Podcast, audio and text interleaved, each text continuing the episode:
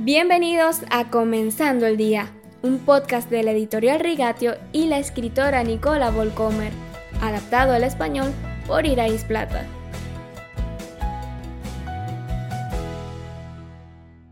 Hoy hablamos del profeta Eliseo y el tiempo en que le tocó vivir y servir al Señor. Decadencia de valores, confusión política, idolatría, poco temor de Dios y mucha aridez espiritual una sociedad así descrita no parece desconocida, ¿verdad?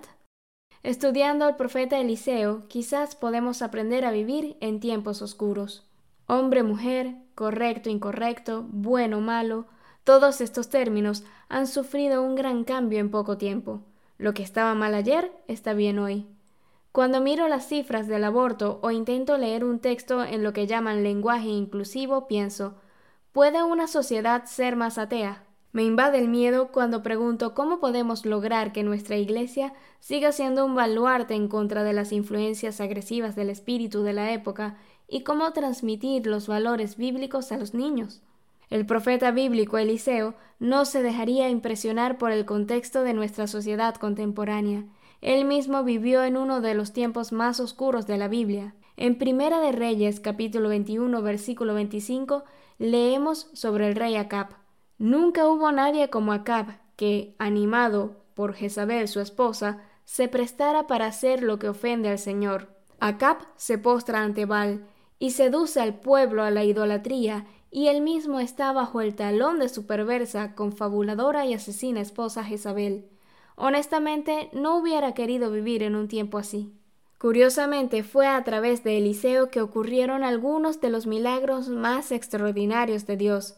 Los muertos volvieron a la vida, los manantiales de agua envenenada eran potables, los leprosos fueron sanados, el aceite se multiplicó.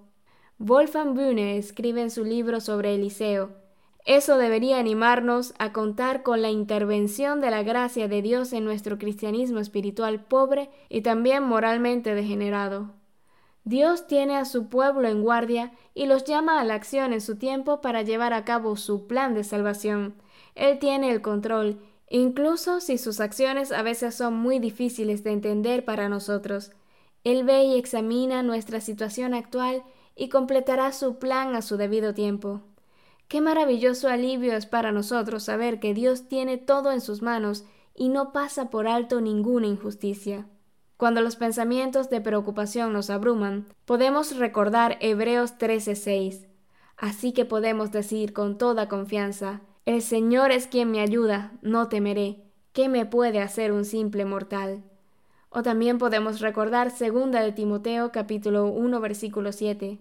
Pues Dios no nos ha dado un espíritu de timidez, sino de poder, de amor y de dominio propio.